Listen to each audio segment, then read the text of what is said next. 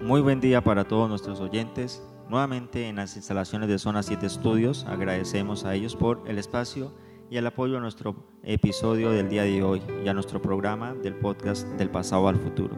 Hoy estamos con Gustavo Martínez, un fotógrafo que se dedica al arte.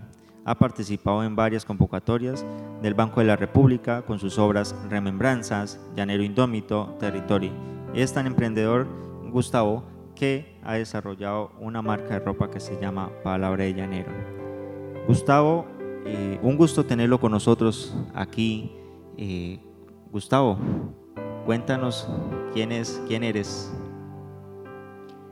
Hola Edwin, muchísimas gracias por la invitación. A la gente de Zona 7 Estudios, muchísimas gracias.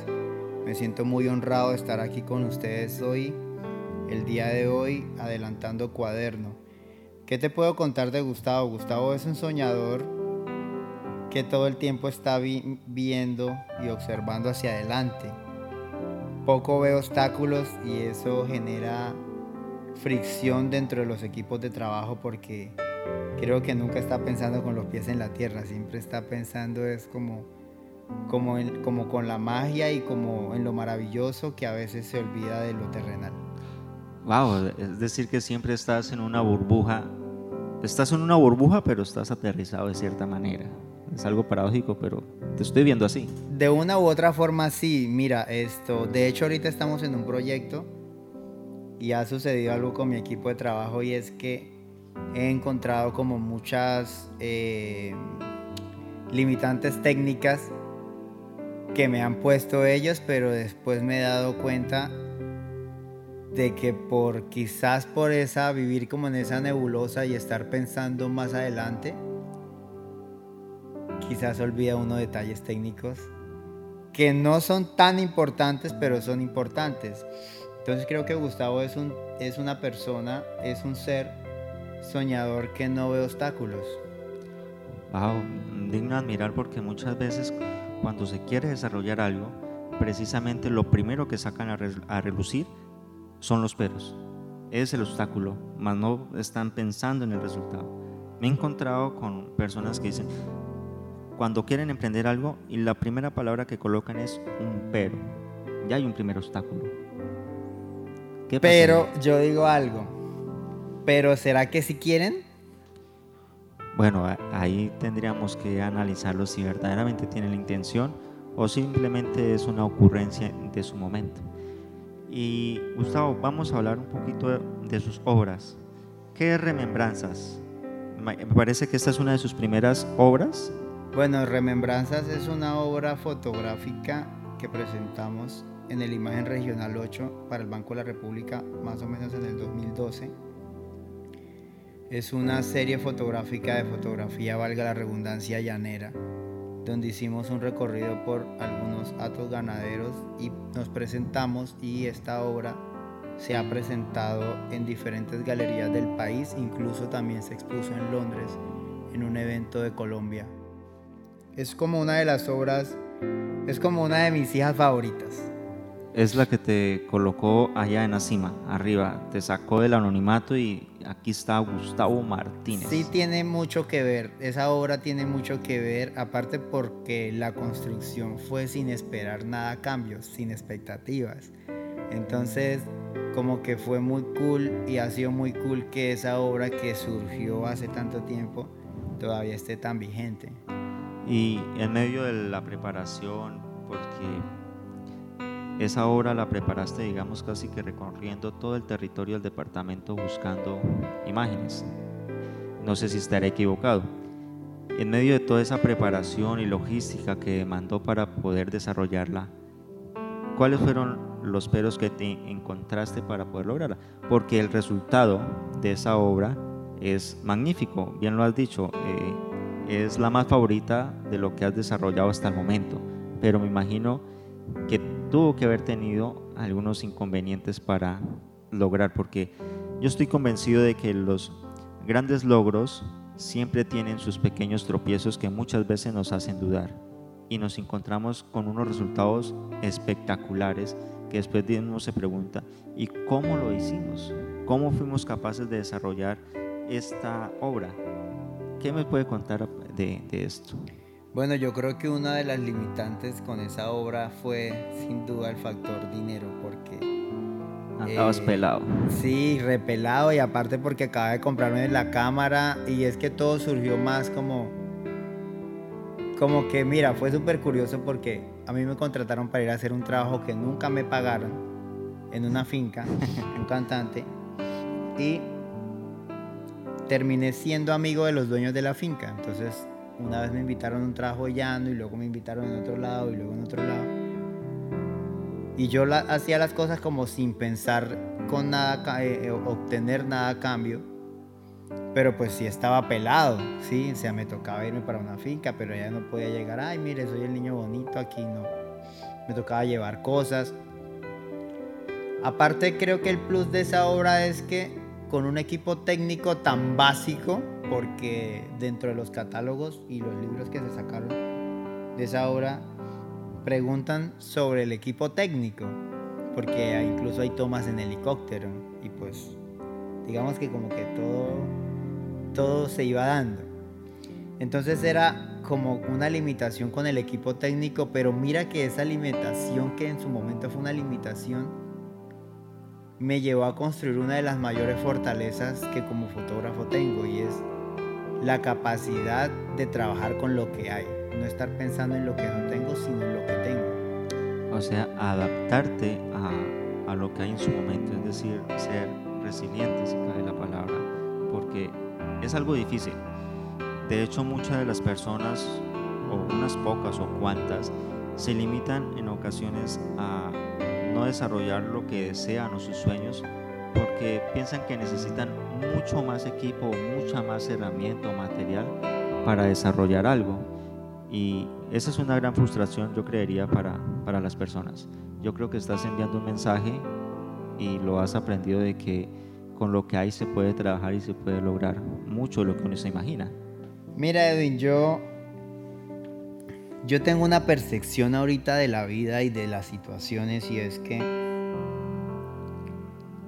uno, porque me pasa, a veces está pensando en todo lo que no tiene, que olvida lo que tiene. Y hace unos días publiqué un estado que decía, cuando perdemos el valor de todo, cuando no le vemos valor a nada, nos cuesta agradecer. Cuando uno está pensando en lo que no tiene, vive en un mundo de fantasía, porque es un mundo que no existe, ¿sí? Pero cuando uno es consciente de lo que tiene y de lo que se le ha convertido paisaje y cómo puede amplificarlo, porque si tú te das cuenta, lo que para nosotros es normal, para otros novedoso en su momento. Entonces, cuando uno y eso hace parte del uno no conocerse, ¿sí? Porque estamos buscando figurar, caerle bien a X o Y o descrestar a X o Y, pero nos olvidamos de quién somos, de qué tenemos y de cómo somos. Cuando nosotros somos conscientes de eso, podemos avanzar. Porque todos somos seres diferentes que tenemos lo que otros no tienen y de hecho lo veníamos hablando mientras que nos desplazábamos a, acá a las instalaciones. Los espacios y tiempos de cada persona son tan diferentes que no podemos compararnos con los demás. Cada quien tiene su propio espacio y tiempo y debemos aceptarlo como parte de nuestra vida. Y eso es lo que nos estás mostrando en este momento, Gustavo. ¿Y cómo fue ese ese punto en el que dices remembranzas se muestra? Bueno, mira, yo tengo un amigo, de hecho ahorita vive en Europa, hermano, uno de mis mejores amigos. Él estaba acá y me dice, güey, yo le mostré las fotos. Me dijo, uy, este trabajo está increíble, Germán sabe mucho de arte, me dijo, este trabajo está increíble. ¿Por qué no lo mandas al banco? Y yo dije, pues sí, ¿no? Que hay que perder. Y lo envié. ¿Y cuál fue mi sorpresa? Que yo me, me presenté por la zona caribe, o sea, me presenté por la zona donde más nivel de fotografía hay.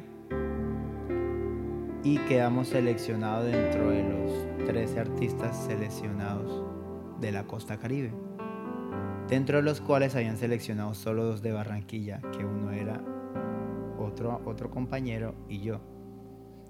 Entonces, mi sorpresa fue, lo que pasa es que a mí me sucede lo siguiente, yo no, yo no dimensiono las situaciones. O sea, estás haces las cosas, como decías hace un momento, sin esperar nada a cambio. Y como no dimensionas, pues no haces el cálculo de qué tan gigantesco puede ser el, episodio, ¿cierto? Exacto. Yo no dimensiono. Bueno, o sea, pues tengo... No, está mal dicho de pronto que no dimensiono. Yo siempre espero y siempre creo que todo, por mal que salga, va a estar bien. Sí, porque siempre tienes una esperanza intacta, por decirlo de esa manera. ¿sí? Te estoy viendo de que siempre esperas todo de cierta manera positivo. Por más peros, por más mal cosas que puedan por venir, siempre tienes la cabeza en lo alto y con una mente positiva. ¿Es eso? Sí, es, es, es que mira, o sea, lo peor que puede pasar en la vida va a suceder, que es morir. ¿Qué es peor? No hay nada peor ¿Qué es peor, intentar hacer algo que no funcione? Y de hecho creo que es una de las... Para saber si funciona o no, funciona algo, tenemos que hacerlo y si no siempre estaremos con la intriga. Mira, Einstein decía algo que la locura verdadera es hacer lo mismo y esperar resultados diferentes. Entonces, yo pienso y cuando me meto en las cosas no no no pienso realmente en qué es lo peor que pueda pasar. Yo me meto en la situación y sé que algo mágico va a suceder. Wow, digno de admirar, digno de admirar porque con las personas que he podido hablar hasta el momento y las conversaciones de nuestros amigos, yo creería que nos hemos encontrado con pocas personas que lleguen a pensar de esta manera, porque muchas veces es lo contrario lo que estás diciendo. Y entonces Remembranzas es publicado por el Banco de la República y posteriormente tienes unos créditos espectaculares en el sentido de marca Gustavo Martínez. Claro, porque digamos, yo creo que ahí pasé ya de ser un niño que tomaba fotos a seguir siendo ese niño que ya exponía en el Banco de la República, ¿sí me hago entender? Sí, yo creo que soltaste que, que te dijera yo que saliste de las naguas o saliste debajo de un mantel y te aparece y te muestras y te ven Gustavo Martínez con la obra Remembranzas. Exacto, y digamos que ahí sucedió algo chévere porque eh, digamos que, ya aportamos un punto para que nos vieran a los fotógrafos de Casanare. De hecho sí, porque en Casanare hay fotógrafos muy buenos pero a veces parecieran estar en, el anonimato, escondidos. Y yo creería también y me atrevería a decir porque el arte a veces no es valorado. Yo creo y me he encontrado con personas que dicen, oh, qué cámara tan bonita. Toman unas fotografías súper bonitas y uno dice, wow, espera un momentico, la cámara no es, es la persona quien está detrás.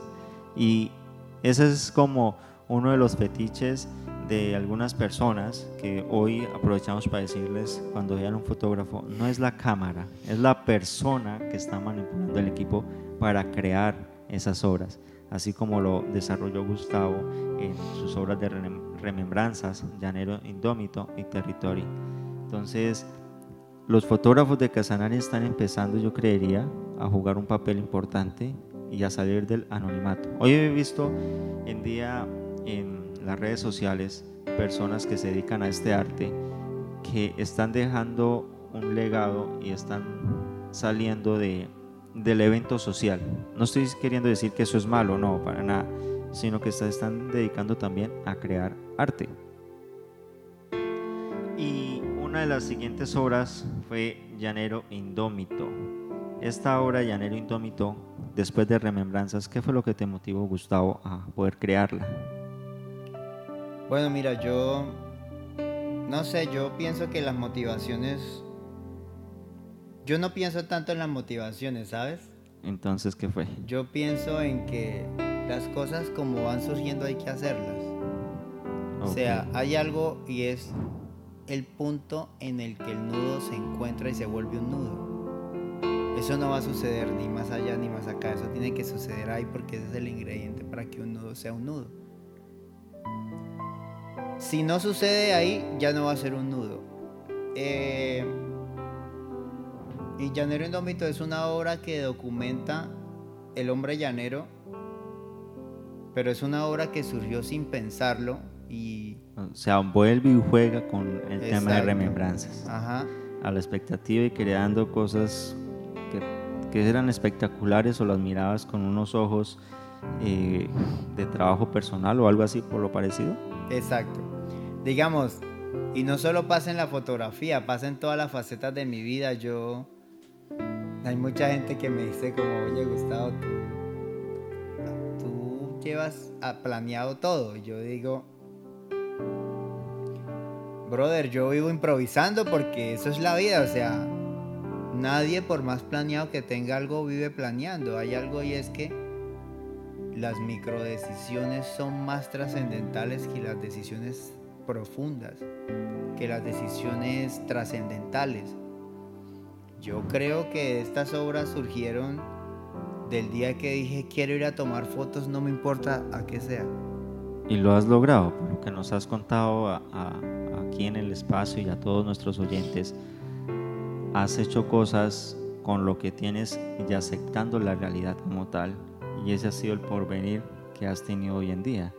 Porque nos has mostrado a un Gustavo berraco de cierta manera para hacer las cosas y un hombre eh, tranquilo para desarrollarlas, porque has dicho, siempre estoy a la expectativa, eh, estoy desarrollando sin esperar nada a cambio, y ese es el reflejo de una persona tranquila hmm. en el desarrollo de, sus obras. Ahora habría que ver qué, qué tan tranquilo es Gustavo para poder haber desarrollado todas estas cosas. Pero hay algo más, Gustavo. Durante la pandemia, creaste una obra. ¿Qué pasó con esa, con esa obra? Bueno, mira, eh, dentro de la pandemia generamos varias cosas. ¿sí? Primero, a mí me dio muy duro la pandemia. Yo estuve 60 días en los que llegué a pensar que necesitaba atención profesional, psicológica. ¿Qué, pasó? Pero no, no por el tema de que me diera miedo la pandemia, sino por el aislamiento absoluto. Ah, o sea, ¿Sí? encerrarte fue un, claro, problema para ti. Porque es que nosotros, y yo creo que a muchos nos pasó, pero pues nadie va a decir. Pero pues a mí me pasó porque yo soy muy social. A mí me da vida vivir la vida con las personas. O sea, yo vivo por mi interacción contigo. Si no me siento inerte, ¿sí? Entonces, venir de todo eso, del trabajo, de compartir con gente, aparte que venía trabajando con algunos cantantes, escenarios, bueno, todo ese tema, a encerrarme en una parte estudio 60, 70 días. Y solo. Y solo.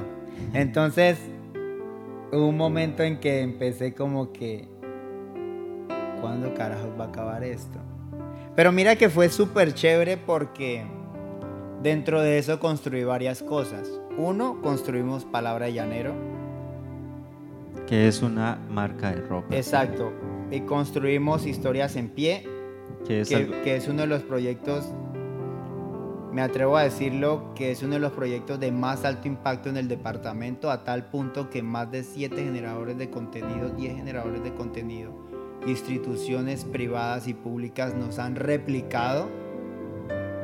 Has, logrado darle un, color a, la pandemia de cierta manera, como nuevas oportunidades, porque lo que he visto de Historias sin Pie, has mostrado a personas, a emprendedores que aún se han logrado sostener, que la pandemia aún sigue, y ha sido muy dura, pero sus inicios fueron aún mucho más terribles por la pérdida de cantidad de personas, familiares que dejaron a sus seres queridos, que no pudieron compartir con ellos, que simplemente a través de un móvil pudieron darle hasta un último adiós. La verdad es, triste.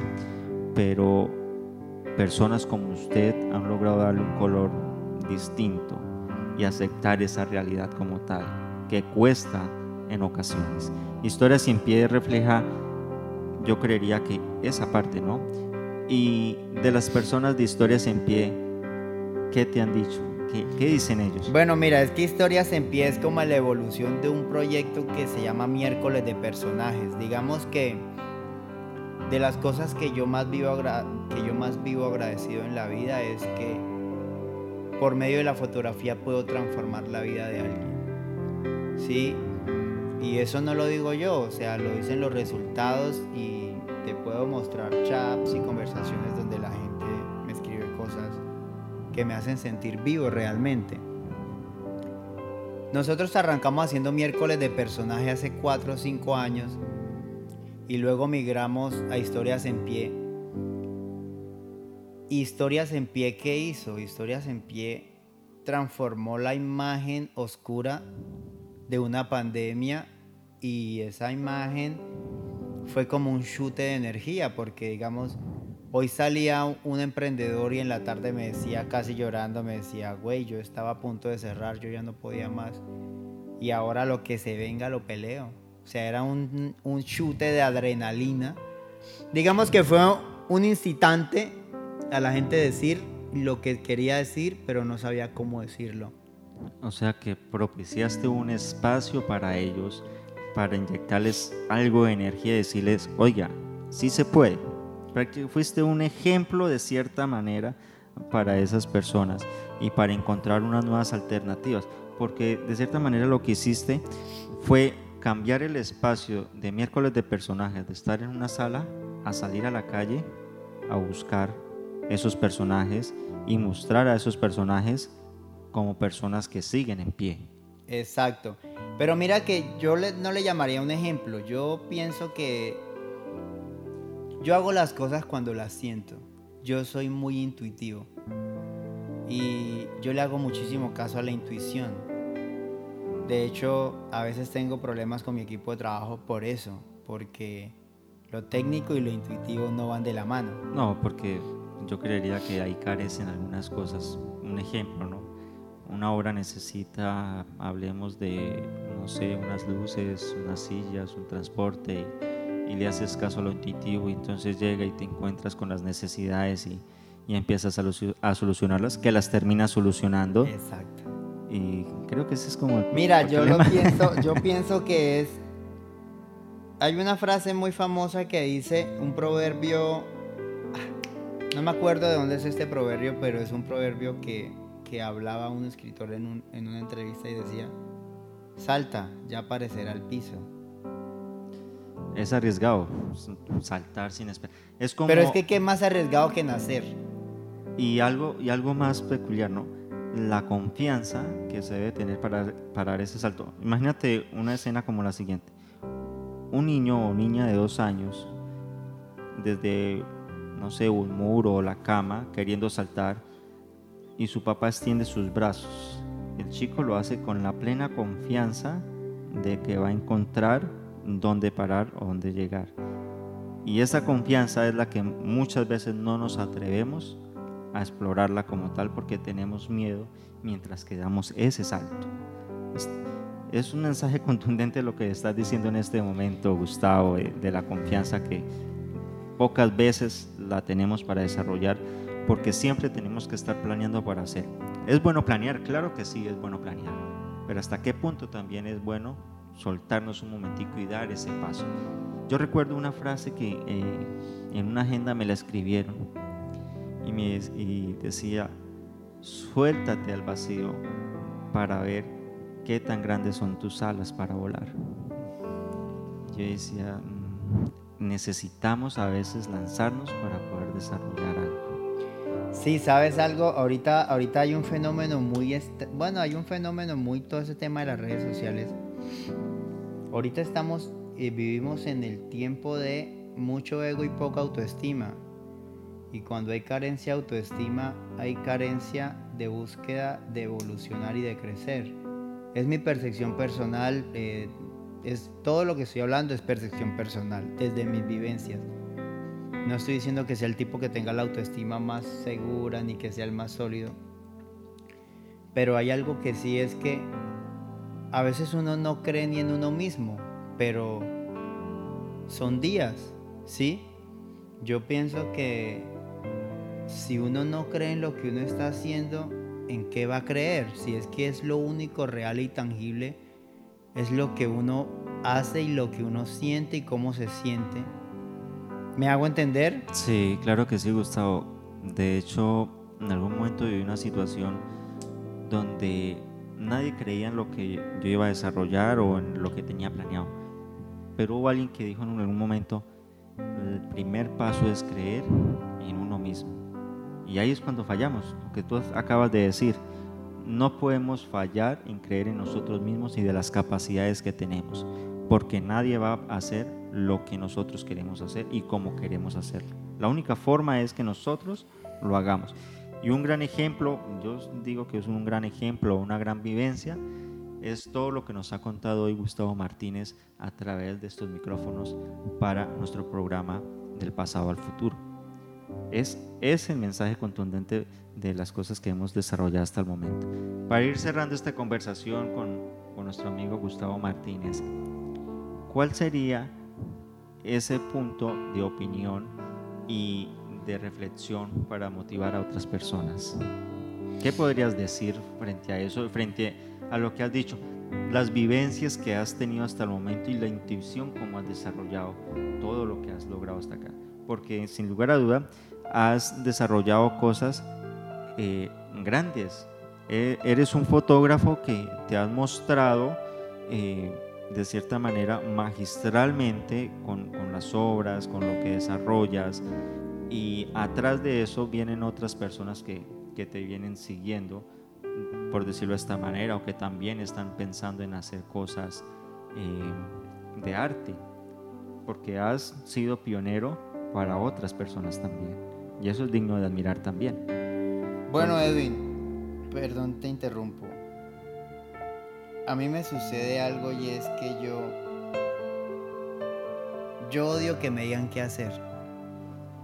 no, lo odio, o sea. No, no, no, no me gustan los quads. ¿Sí me hago entender? Sí.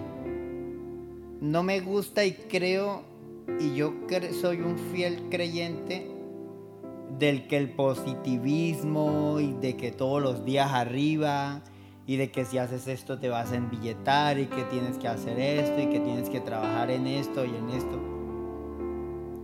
No, yo no, no soy muy amante a eso porque no me gusta que me digan qué hacer. Entonces, estoy muy seguro de que todos tenemos un proceso, pero hay dos cosas. Uno es cuando vivimos ese proceso buscando la aprobación y el reconocimiento de otro. Y otra cosa es cuando vivimos ese proceso sin ni siquiera buscar crecimiento, sino entendiendo lo que estamos viviendo. Es decir, creyendo, perdón, creyendo en nosotros mismos sin tener la necesidad de complacer a otras personas o a otros. Hay algo, muy importante que yo he aprendido durante el corto tiempo y lo poco que hemos hecho y es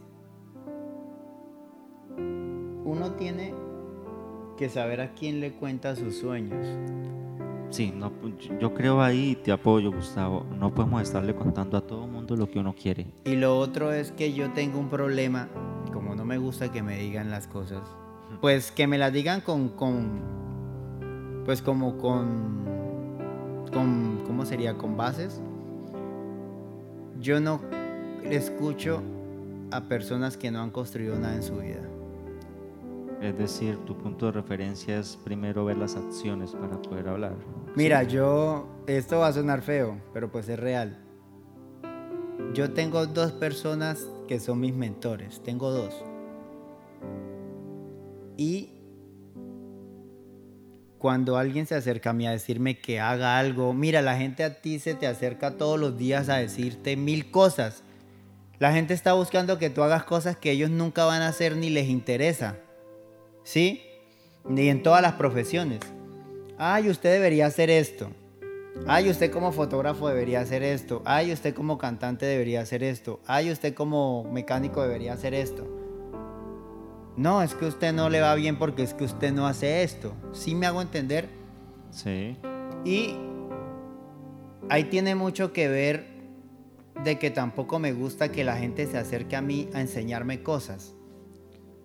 Mm, bueno, cuando dices que enseñarte cosas, me imagino porque hay temas que ya los dominas y sabes a qué es o qué es lo que pasa ahí. No, mira que, que dentro de todo lo que he recorrido y conocer a personas, que no ha sido mucho, pero dentro de lo poco, me he dado cuenta de que cuando alguien se acerca a enseñarte algo,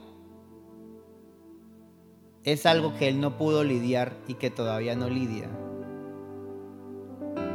Es algo como, mm, a ver, vamos a interpretar y, analizar en este momento. Es como si fuera algo frustrante de la persona en su momento, pero quiere que otra persona lo desarrolle por él. Es, es como una necesidad de estar enseñando cosas que ni siquiera él aprende, ni siquiera él ha vivido. ¿sí? Mira, tú puedes hablar con las personas y te van a decir que, que son gurús en muchos temas. Pero si tú miras su vida, es que hay dos cosas. Una cosa es lo que la gente habla y otra cosa es lo que realmente inspira. Y lo que a mí realmente me inspira es ver la vida de alguien, no lo que me digan. ¿Sí? Sí. Bueno, pues entendemos que la posición de Gustavo frente a, en, este punto de, de, los modelos de vida, entiendo, Gustavo, que el gran referente es su acción. Es decir, la actuar de la otra persona nos puede hablar mucho más que mil palabras.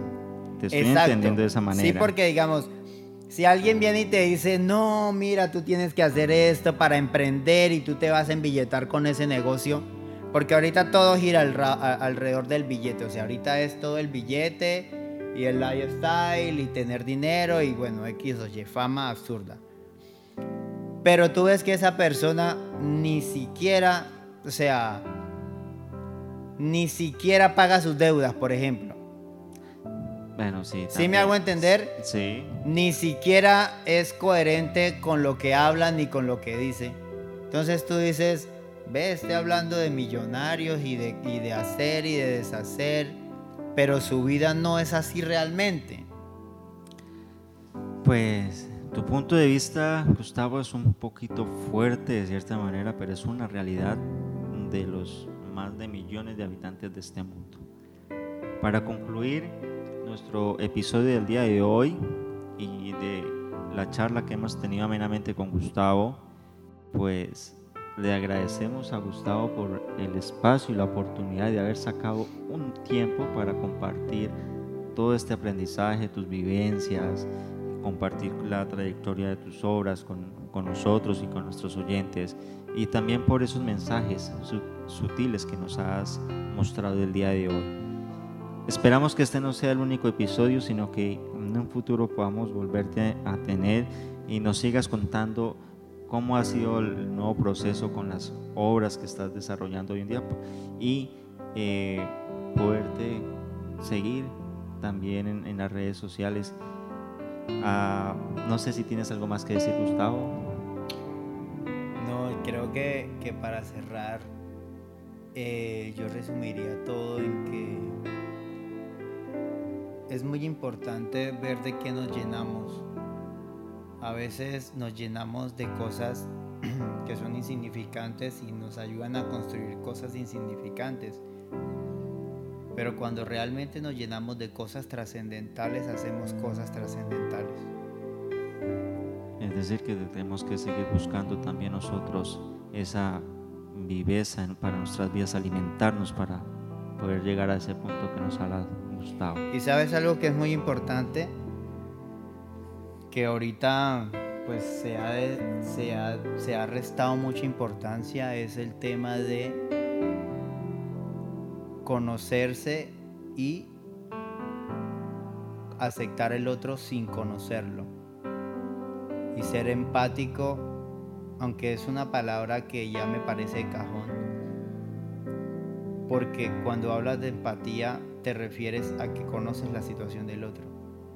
Pero yo creo que uno no necesita conocer la situación del otro para uno entender que él tiene un proceso distinto, que él tiene unas necesidades sentidas distintas y que según toda su infancia y su tiempo de crecimiento tiene un mapa mental diferente al mío. La invitación es más que a la gente no hable por hablar y no cizañe. Es como que la gente y nosotros, porque también lo he hecho en algún momento, seamos mucho más conscientes de que cuando alguien se nos acerca a contarnos de sus sueños o de sus anhelos, tú no sabes si estás hablando con el próximo X o Y ¿Sí? Sí. Y tú no sabes si tú le estés cortando las alas a alguien. ¿Qué es lo peor que puede pasar? Pues hay dos factores esenciales. Uno, que suceda. Dos, que no suceda. Y a veces los comentarios, si uno no tiene personalidades definidas, los comentarios lo llevan a uno a no ser y a no iniciar. Eso, eso me parece que lo debemos nosotros identificar. Gracias Gustavo por esas palabras, gracias por las apreciaciones que nos, nos estás dando a conocer y a todos nuestros oyentes muchas gracias por habernos oído el día de hoy. Los invitamos a compartir este episodio con los amigos en las redes sociales. Muy seguramente alguien eh, necesita oírnos, oír a Gustavo sobre sus experiencias, sobre las vivencias que ha desarrollado, cómo ha se ha formado en la vida que lleva hasta el momento, en los años que tiene hasta el momento. Gracias a todos una vez más. Agradecimientos a Zona 7 Estudios por la oportunidad y el espacio en sus instalaciones. A Gustavo Martínez que nos acompaña el día de hoy. Muchas gracias a todos, les deseamos un grandioso día los por que vienen que sean de mucha bendición para todos. No olviden que siempre tenemos oportunidades para hacer y que cada día es una nueva oportunidad. Para todos, muchas, muchas gracias.